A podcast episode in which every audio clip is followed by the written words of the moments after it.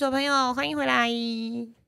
这一集是粉丝敲碗要录的一集，而且因为很多威廉想要讲很多，所以我先预告，我们就直接分两集。有说要讲很多吗？你自己说的，你自己说我要分两集啊，我不管，我就要弄成两集这样。好然后所以上集跟下集，我们今天要讲的是这个，感谢我们这个杯楚 Podcast 的忠实粉丝子瑜的提问，他就说他想要知道买房子之前，买预售屋之前我要做什么功课，这是这一集的内容。下一集我们要聊从下定到交屋前我要做什么事。好，下一集的事情下一集再说，先来聊。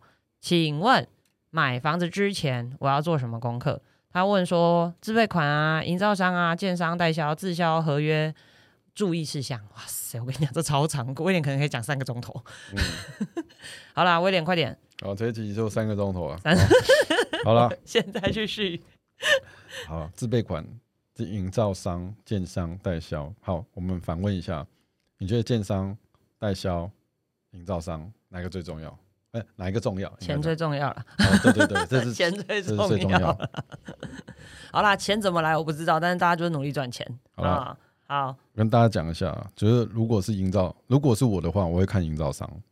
谁盖的？是不是？嗯，好，跟大家分析一下，建商是建商，营造商是营造商。有的建商没有自己的营造商，所以营造商是干嘛的？营造商就是盖房子的那个人，那些人。嗯所以营，所以对未来来讲，你会看营造商。那营造商怎么看？好，呃，一般来讲，小呃有些小的建商，嗯嗯，他要有名的时候，他会找两个东西，一个叫做外观建筑师，譬如说李天朵、啊吕建勋，好，OK，好，找厉害的建筑师来来来来操刀。对，哦因为他可能他的他的他的品牌不够强嘛，建商。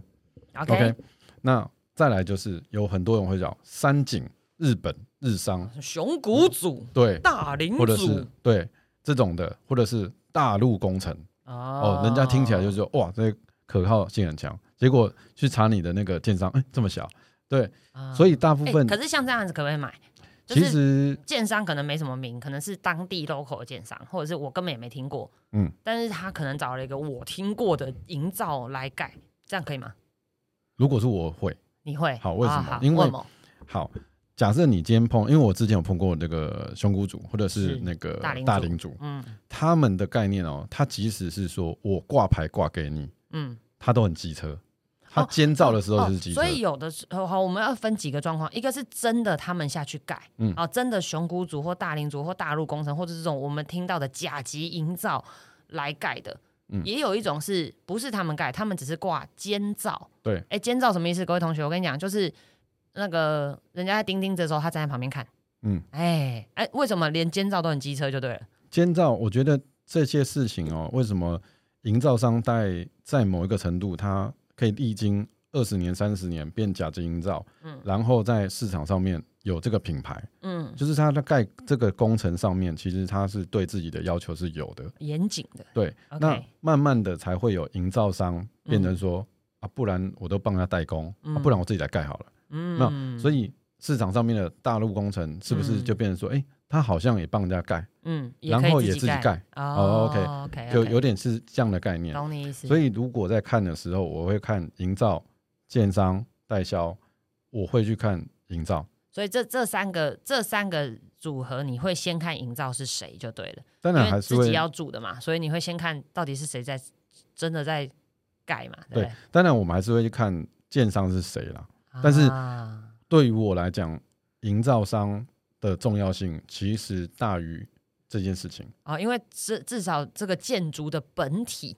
盖的这个本质要好嘛，对不对？对，好，那那好，我知道，我今天我我 maybe 找了一个我真的蛮信任的营造商了，哦，我真的觉得诶，他们家盖的品质我可以信赖。那建商呢？建商要观察是什么？售后服务吗？呃，还其实是品牌？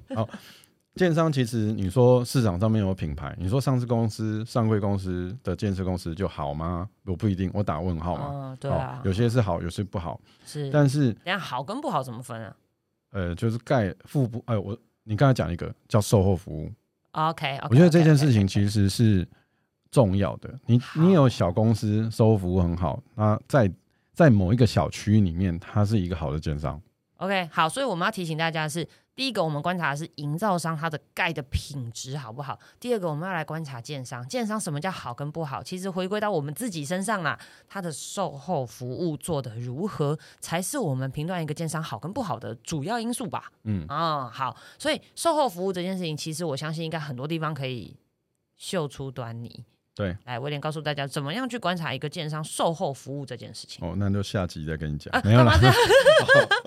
等一下我们要发不自杀声明，是不是？不是不是。这，一集。因因为建设公司的，我觉得配博还蛮多的啦，就是嗯说你要怎么看这些部分的过程当中，其实就有可能是在你签约当下的时候，其实有一些法法条法规上面，就他不会去避免去做，有很多的建设公司的合约书里面，嗯你跟他签了合约，嗯还有很多东西是可以屏蔽的。等一下啦，下一集再讲来不及，下一集已经起那个下定了呢，哦买下去了呢。哦，是你要下定了是是，嗯啊哦，这一集要先讲我买之前我怎么去观察一个建商到底他售后服务做得好不好，因为他如果做得好，我就不用担心我有房子漏水什么，没有人没有人帮我修啊。我讲一个东西，我通常我从哪里观察？其实现在网络很强，哦，但那种是现在 PTT 是不是？对 PPT，但是它也是可以可以操作了。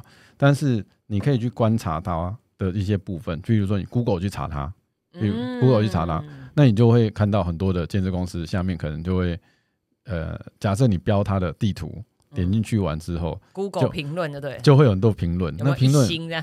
对对对，但是我觉得那个是评论啊，因为你的量多的时候，可能有些处理事情没那么好的时候，是还是有差。是。哦，那我觉得这个部分是第一个。好，我要跟大家讲，其实建商风评这件事情哈，大家真的是可以去观察一下售后服务这一块，因为呃，就像妈妈在帮小孩挑幼儿园一样，因为我们的小孩没有进去之前，我们也不知道他进去幼儿园会怎样，但我们怎么决定幼儿园？其实我跟你讲，评价这件事情对于妈妈来说很重要。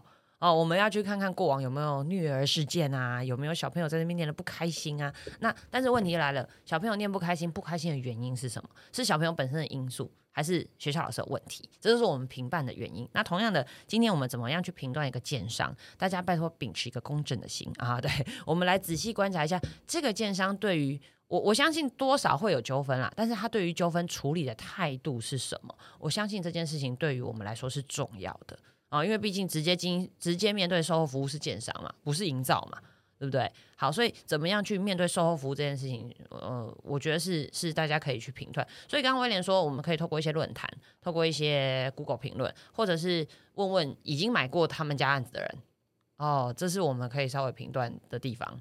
哦，售后服务做的如何？好了，那那代销呢？代销会影响吗？代销我觉得它是处于在呃，我我觉得把这个三个角三角的部分嗯。分享给大家。嗯。建商去整合，他是整合者，是。所以他有资金。是，哦，他有一些能力把代销跟营造组成而成，让他们帮他盖房子，嗯哼，让他销售房子。嗯哼，好，建商不一定懂得这个卖房子，嗯，好，卖房子当然是你，你也可以请业务部。可是我觉得在包装上面，代销确实是比较强。比如说，假设他就觉得说啊，这个是 YKK，A P YKK，他就觉得嗯就这样子嗯。可是代销可以把 A P YKK 乘以十倍，就好像哇，这个怎么样的东西哦，用一个探照灯哦一个啊然后一直照，然后你摸它的时候就说哦，这是 Lowboy，所以我们在室内的时候可以降几度。好啦，我我们其实就把代销公司当做这个翻译年糕啦，啊啊，对对不对？因为在建商或营造的眼里，他们就会觉得啊，房子就是要这样盖才会坚固，才会好用。但问题是我们建商知道，营造知道，消费者不一定知道，所以代销公司最大的任务就是把建商跟营造对于这个建筑的用心之处啊，告诉消费者。所以我们常常进到这个。代销的接待中心里面，我们会看到刚刚威廉说的什么灯一直照玻璃啊，我们手实际去摸这东西，营造知道、建设知道，但消费者不知道。所以为什么他们要把它缩小放在接待中心里面，让你体验，就是因为你才真实的感受得到。好，所以其实代销这个这个翻译年糕这件事情必须做得够好啊、把这个建筑看不到的地方的细节故事说给消费者听。好，所以呃，一个好的代销公司基本上它应该要具备这样的能力啊，把这建商对于建筑的用心之处告诉消费者。好，所以什么样呃，所以代销公司是我们去评判要不要看这个建案的因素之一吗？其实我觉得不会，觉得不会，所以我其实每一家卖都可以。我自己是从业人员，我自己觉得未来，你看哦，大部分都会是什么什么建设公司，然后某某叉叉的案名，嗯案名跟其实一定是跟建设公司的名字是差不多的，嗯嗯嗯，然后最后可能才落一个什么代销公司的一个落。可是你去试想，我我其实有问过，因为我从业快二十年，嗯。我也去问过很多的呃这个买家，嗯，他们在过了三年之后，我说：“哎、当时你跟哪一家代销公司买？他不知道哎、欸 没有人知道、哎，奇怪。因为其实买了之后，后续对应的售后服务其实是建商嘛，对哦，所以所以代销人员其实只是居中沟通协调的媒介而已。对，OK，好，所以我们其实回头来看这三个元素来看的话，代销会不会把呃会不会说故事，或会不会把这个建筑他们用心的地方告诉我们？但是其实我们仔细真正消费者经历的，还是会是建商的售后服务这个领域就对了。对，其实最有感的哦一定会在这个点，因为他跟他最久，OK，所以很多的现在目前在市场上面很多的公司，嗯为什么叫做保固漏水保固多少年？嗯嗯嗯，好，这件事情其实是在讲一个品牌，他敢嗯跟你挂保证做这件事。好，那我们讲挂保证这件事情就好了。现在其实是否有越来越多的建商有注意到这个东西啊？就是会开始愿意跟消费者沟通了。因为我我我在我以前的感觉，我都觉得建商感觉是躲在后面，你懂我意思吗？就是他就只是负责盖好。哦，找一块地，找营造来帮他把它盖好，卖交给代销公司去卖。可是他跟消费者其实是有距离的。那我们自己其实慢慢的经历到，我发现有一些建商开始愿意，也希望能够站到外面来，然后主动的去跟消费者做互动跟沟通，是这样吗？有像其实我觉得这边做这蛮好的地方，其实是我要赞赏一下，就是桃园的建商，嗯还有台中的建商。嗯我觉得那个为什么？为什么？为什么？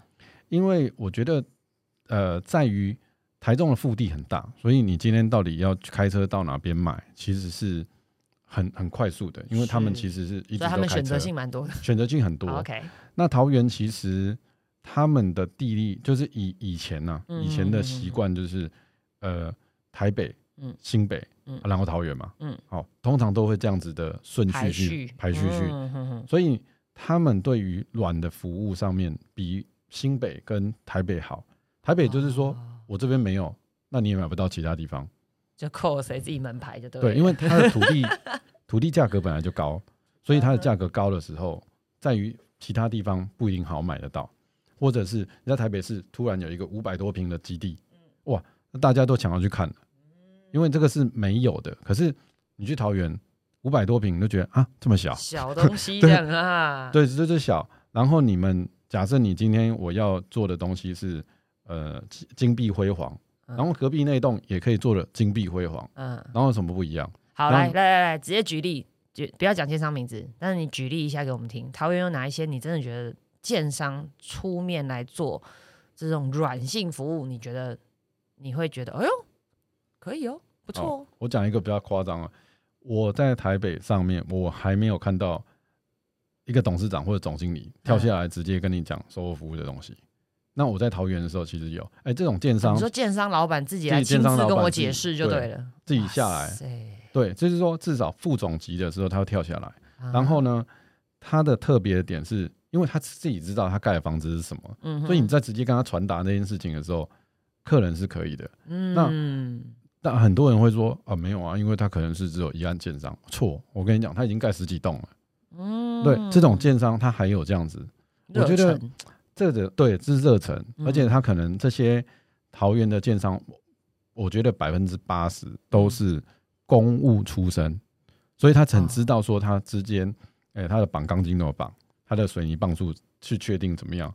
所以很多人，因为我们假设我是业务哈，嗯我不是公班，嗯。我只是看书或者是别人来销售讲义嗯。告诉我，嗯，我没有实际看过。可是他真的这样盖的话，他敢，他就讲，你会就觉得他真的实际去绑过那个钢筋啊？对你觉得他真的有下去盖？我觉得那种亲和度是呃比较少有的是哦。那嗯，这这部分我觉得每个这是其一，还有呢？还有还有没有哪些是软性服务？你真的觉得很赞赏？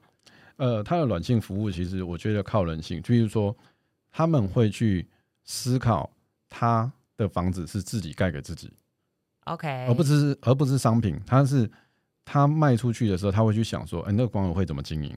哦，对他不会觉得说，所以他是真的有去顾虑到说我住户住在里面的感受，对。所以他会以住户为出发点去思考，就是我住在这边，我的呃公社怎么使用啦，我管委会的点数怎么怎么样是发挥到淋漓尽致啊，嗯。那包括是哦、我住在这边的一些居住安全或是光线这些考量，呃，我分享一个事情，我跟一个桃园的建设公司讨论聊过这件事情。嗯我们平常在做销售的时候，不是会讲说，呃，假设这个房子是二十平，嗯然后这边的房价是五十万，嗯等于是一千万嘛。嗯那一千万的话，再加一个车位，假设是两百、嗯，就会变一千一千两百万。嗯那可不可以卖在这个区域卖不卖得掉？嗯对不对？嗯这是我们的市场分析是嘛。是是是是，好我跟这个董事长聊过这件事情的时候，我觉得发挥到很特别，就是说他在规划这个这个管委会成立的时候，他的嗯管理费他就想到里面。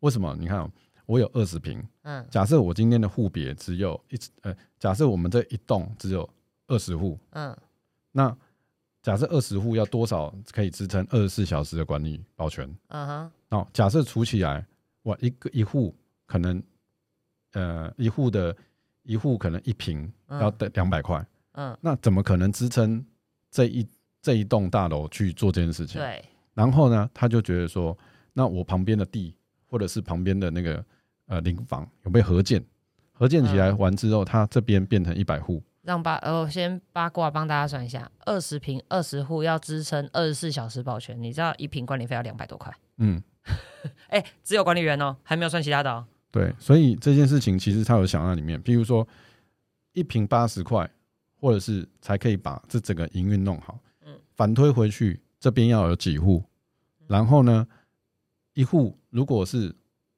两千块，好像可以支撑一户。如果是两千多，不要不要讲大平数了，我说小平数的。嗯可是你说小平数，如果在台北市好了，我要请到保全，两千呃一户两百多块，嗯我有二十平，一个月都五六千都在缴那个管理费。那啊这件事情其实是这个董事长回推回来给我看的是说，我其实里面我又可以再请一个社区秘书，哦、总干事在保全。那我怎么样用 AI 呃用一些智能，智能的一些部分，减少车道的一些管控，我去做这件事情，可能减少。然后我怎么样把我的停车场的灯哦，我们也不能说永远都是把它关的，啊，不要省电。但是它用 LED 灯，但是有到的时候它才有感应。啊。对，那某些地方它一定是常亮的，它嗯不会说整个停车场全黑，然后你到的时候才啪啪啪啪啪它开起来，不会，它是它是有两几个区段，就是说一定是常亮的，一定是在某些地方或者是车道的地方，嗯嗯，但是你停在你那边的地方是，你到的时候它才会打开，但是你离开的时候它会关掉，就省电。对我觉得这个是建设公司在某些细节上面，如果那确实它也是住在里面。嗯，对，那平数规划上面，它也不会是呃特别大的，就是五六十平这样子。好，所以以下开放推荐优质建商，嗯 大家有没有经历过说哪一些你真的觉得这个建商的案子你觉得可以买？拜托你也跟大家分享一下。我相信广大微楚的这个粉丝们也是很希望能够知道哪些优质的建商哦。好，这个建商老板自己盖、自己敢住、自己盖的房子，我觉得这这对于一般消费者来讲是一个很强的说服力。哦，他都敢住他自己盖的东西了啊，这件事情还蛮重要的。好，所以有一些建商确实他就是自己真的能够下来第一线跟客户沟通啊，而且站在住户的角度去思考很多事情，以至于延续到他整体的住宅规划都有不同。这些东西，我相信在网络上应该是可以找得到一些端倪跟评论的啦。哦嗯、是有，但是但是我我觉得嗯我们也鼓励建设公司，如果你的是真的是这么用心在盖房子，拜托你告诉大家好不好？你让大家知道你是这样在盖房子，所以请善用数位行销，谢谢。嗯 好啦，真的啦，就是好事不要怕传扬嘛，对不对？让大家知道。来，威廉，下一步我们找会评论，呃，不是评论啊，会看营造了。我们会去找建商的风评了。好，那下一步好，我去看案子了，预售屋嘛。那现场姐姐就当然是讲的让我那个心花怒放，对不对？可是我总是要回家想一下啊，我总不能我不是买菜就是进去马上就决定了。那我可以带些什么东西回家，让我好好思考？哦，全区图啊，全区图就是什么是全区图？全区图的概念就是说，整个基地，整整个基地还有这个建筑物放在上面的时候，那全区图我认为是蛮重要的，因为蛮重要的点是我可以看到它的梁柱。哦哦，所以拿那张图，全部就是整个建筑的这个平面图，对吧？对。好，这个平面图我们要看的是梁柱的位置，是吗？其实我是会看梁柱。哦，还有梁柱多不多吗？还是看什么？呃，梁柱多不多？因为现在的方式，现在的平数都规划的比较小，是。哦，大概是三十平左右以下，甚至很多。是。所以我有很多的房间，你看一个梁柱比较大的话，一画下去，我有有可能两间房间都压梁。压梁的话，有一半可能可能一半，可能三分之一你就就会在梁下。梁下，那你的床怎么摆也不好摆。OK，好，所以大家要注意一件事：为什么要拿平面图？不是回去给你看画格子用的，好不好？不是回去给小孩涂鸦用的。这张平面图重要的地方是，请你去看柱子那个正方形黑黑的那一格。柱子跟柱子的中间就叫梁嘛，嗯，对不对？好，请你自己拿笔哈，稍微画一下这个梁会在哪里？有没有压过你家？你可以拿那种麦克比较粗的，对，拿粗的麦克笔杠下去，荧光笔可以，不要盖到下面嘛。荧光笔杠下去，你就知道那个就是梁哦。然后，亲爱的同学，那边下面你就要好好思考，要不要放床啊？要不要放柜子啊？还是放书桌啊？哦，这些东西你就要特别去注意，不是拿来好看而已哈。请你仔细去看那几个梁位，好，平面图大张的这个全区平面图，我们看的是梁柱。那有时候姐姐还会给我们这个我们自己喜欢的那个户型加配图，对，加加配图。啊，所以你你看了全区图之后，你再看你的加配图的时候，你就看的比较懂。啊哈，哦对，因为加配图看起来都是加配图看起来都美的，都是美的了。嗯，但是可是加配图我我常常知道有一些陷阱，就是它画起来好像合理，但是实际上使用是蛮不合理的。所以你呃。基本上现在我还是诚信为原则，就是是。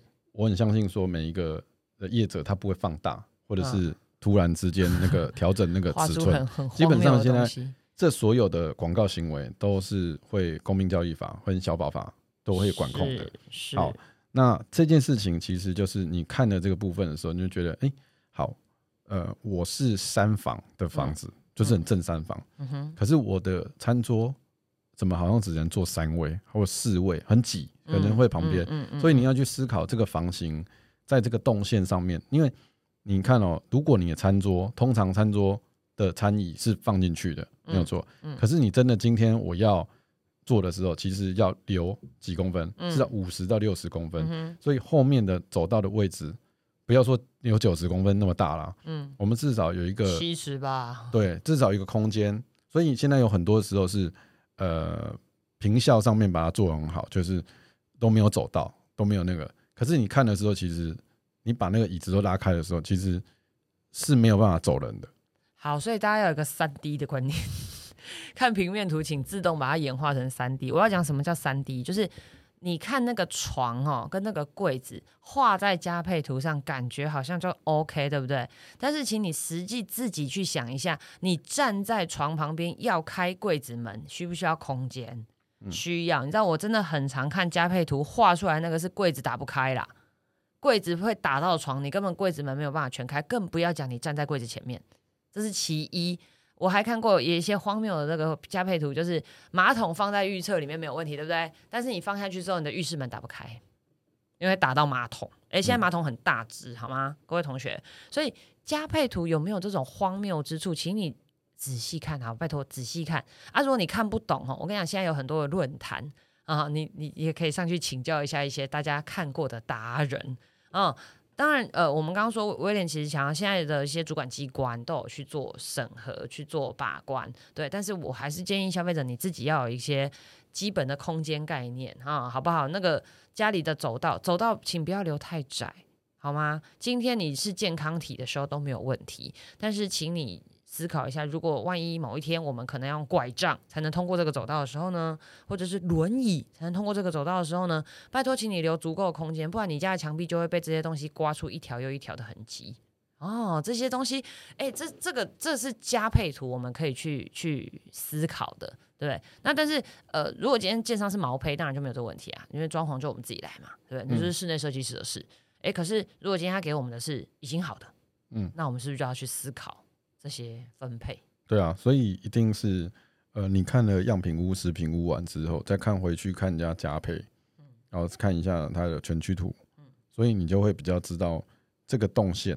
因为我我们不讨，我们今天这一集我们不讨论什么谈价啊什么的，可是就以这个概念合约上面的一些部分，我们去看，其实就很简单。就是我觉得一开始我们这一集就是告诉大家全区图加配图怎么看。OK，好，所以我我到销售中心，他可能会给我一张平全区图，给我一张加配图。通常我们应该还会拿到一张表格，上面写的是数字们啊，就是价格。好，那这个价格通常就是我们回去可以互相讨论研究的地方了，对不对？嗯。所以这张价格我们是很具参考价值嘛？还是说我可以把这张价格其实也不理它，然后在心中想要的价钱去出价？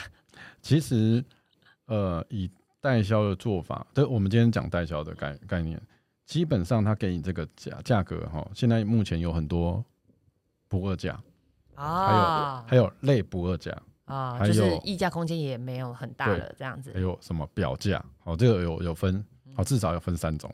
那不二价有些时候确实是还蛮还蛮硬的，你要去了解的。就是说我今天我在这个区域，原本我就已经创高价。嗯，假设这个区域本来就是八十万，但我卖一百万。嗯，那我再我再做一个表价，一百二十万，那根本就没有人来。嗯，那我宁可是我直接底价就是。开价就是直接这样出去的，嗯，然后你要来买，这样速度最快，不用来来回回。对啊，对，好，这是大呃，现在目前呢有一个不二价，嗯，那类不二价就是好像有一点空间，那空间其实不大，嗯，对，那那拿捏点是针对每一个暗场，它是不同的操作，嗯啊，表价那当然就是一个缓冲，就是有一个伸缩的部分，那其实现在目前其实就很多的五九一啊。乐居啦，实价登录啊，嗯，其实你都预售屋，其实都可以看到他们现在目前的价格。好，所以我们现在讲到的是价格了，我相信这是大家最关心的。究竟我应该要出什么样的价钱？我应该要怎么样去喊这个我心中想要的数字？其实大家不要忘记。除了姐姐给你的这一张纸之外呢，你也有更多更多的工具可以使用。那请你善用实价登录网站啊，善用不管是数字网站提供的啦、乐居提供的啦，或者是其他地方内政部提供的这个实价登录网站，你可以仔细的去查一查这个建案、该案或者是周边的案子，大概它的销售。金额啊，这个成交金额大概是多少？你心里就会有个底。那拜托不要喊那个低于行情的，没有人会卖给你，好吗？这位同学啊，好。但是我们大概心中就有个底，然后大概这个数字，这个楼层大概就会落在什么样的区间？那我们再以这个区间去去去购买，因为我们也真的碰过真实不二价销售的建案，这真的他就说你去查，我们过去实价登录已经出来啦，就是这个数字，所以我也没有我也没有要。骗你啊！我们就真的是不二价在销售，我们也碰过这样的奸案啊，我们也碰过这个表价牌价有落差的奸案，我们也碰过刚刚威廉说类不二价，就是它的溢价空间可能只有在五趴以内这种这种这种空间这样子。好，所以呃，你去看奸案的时候，价格这件事情，我我会建议消费者自己先做功课哦，实价登录去看一看，周边行情去访一访哦，这个时候你再出才不会。浪费时间呐！我觉得重点是浪费时间。既然都已经喜欢了，要买了，对不对？就不要浪费时间，不然好的人喜欢，到时候会被挑走。好，所以我们去看了，带了东西回家了，讨论了，出价了。哎，姐姐说，我们来约签约吧。那合约这件事情呢？哎，合约漏漏等一整本哎。那威廉，我们有没有什么时候可以先来准备一下这个合约，看一下这个合约？因为你刚刚一直说有一些什么什么条款是建商会规避的。嗯，对，那那我们怎么样去？这我可以先带回家看吗？呃，通常下定之后就可以有，他会有给你一个审阅本，嗯，好，让你回家看，嗯，啊，看几天的时间。但它是它是一个很很缓冲的时间呢、嗯就是每个暗场这些不一样。弹性就对，呃，没有没有没有，它一定会让你看到，它哦它有一个规定，就是一定要看多少天。OK 那你即使你说啊，我看到十天，或者是要看到几天，他也不会催你啦，因为我也希望你回笼回回访了，啊哈哈就是回回再回来再谈价格嘛，是是，或者是再回来就是确定这个价格。是。那通常我们这样讲好了，通常下定的价钱是可以放的价钱。嗯。对对对，当天你如果你就觉得说你要下定这个，你要刷卡，嗯，或者是你要现金十万块，或者是什么的，嗯嗯嗯，通常代销的做法通常是这个价格就会卖给你。就会是是最后成交的价格吗？，对，通常红单上面它还是会写一个啦，经建商同意之后，还不不不不不，其实那个那一条其实是不能不能写出来的，没有用。所以基本上我们可以认定红单上面那张就是呃为什么叫红单？因为订单那张单子带回去是红色的啦，对，粉红色的。好，我们可以认定红单上面那个数字基本上就会是我们未来的成交价。基本上基我说基本上，因为每个案子的操作不一样，但是我可以说百分之八十以上的呃操作手法，就是建商敢收你定金，基本上他就是愿意卖了啦。对，因为为什么叫做哦定金？哦，定金收据，它不是，不然你就叫斡旋金就好了。我还有转换的空间 对对对，好，那也就是说，订单我今天下定了，我可能就是刷卡刷个三十万，或者是付个现金付个十万这样子的数字之后呢，我就可以把合约带回家看，嗯，对不对？嗯，好，那合约看怎么看呢、要看哪一些？其实有没有哪些重点一定要看？那么大一本，呃每个字都要看。其实最主要，其实除了建材设备以外，还有付款条件。嗯。啊，付款条件其实在定金收据上面基本上会显示出来，嗯，啊，显示出来，然后后面就会有一些建材，然后它会很清楚告诉你，今天你买的房子是 B 五的十楼嗯。几平嗯。哦，车位是几号，这个是很确定的，嗯嗯嗯这个我觉得没有什么太大，除非他盖错了，对，通常通常这个部分不太有可能错，嗯。然后你去看的时候，其实你就会知道说，因为现在目前都有定型化契约，嗯。要送审嗯。到那个监监管处，呃嗯，监管处对，嗯嗯嗯然后确定完之后才可以卖这个房子。嗯。哦，所以基本上现在目前买房子这个部分，已经风险性已经降低降很低。嗯，因为主管机关有鉴于过去纠纷太多，所以其实现在的呃带小野者，不管中古屋或是呃不管新城屋还是预售屋，都要求要先把合约送审嘛，呃，预售屋，售屋尤其是预售屋这样子。然后预售屋的合约是一定要送审通过才可以开始销售的。对好，所以你要知道，如果今天你买的是预售屋，这个合约基本上是已经送审了，也就是说，主管机关已经帮你把关过一次了。嗯好，那威廉，我那个我想问，有时候我们去看预售屋啊，建商都会说啊，这个你现在看到的这些卫浴啊、厨具啊，以后我们也都会送。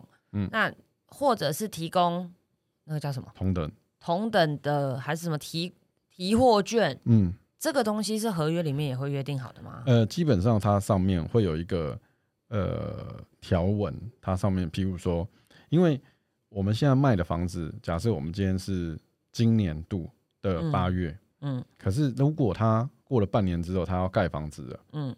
假如没有这个货号嗯，啊，因为货号有时候会更新嘛，maybe 停产。对对对对，通常都会写一个同等级，嗯。但你不能说，呃，我原本是 Total，或者是原本是 Chloe，、嗯，那你突然变成换牌子。电光，不是，啊 就是、对，这是很奇怪，就是大。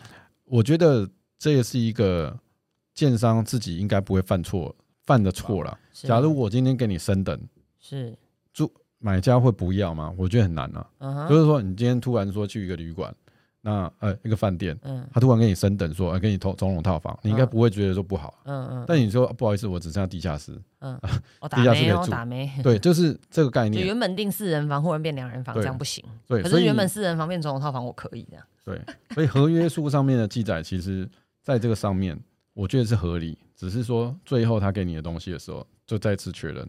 好好，所以理论上来讲，这个销售过程中，他们因为预售嘛，什么都看不到啊，那他就告诉我说，哦，这个建商都会付啊，建商会送啊，那这些东西，即便他是送的，他都会写在合约里。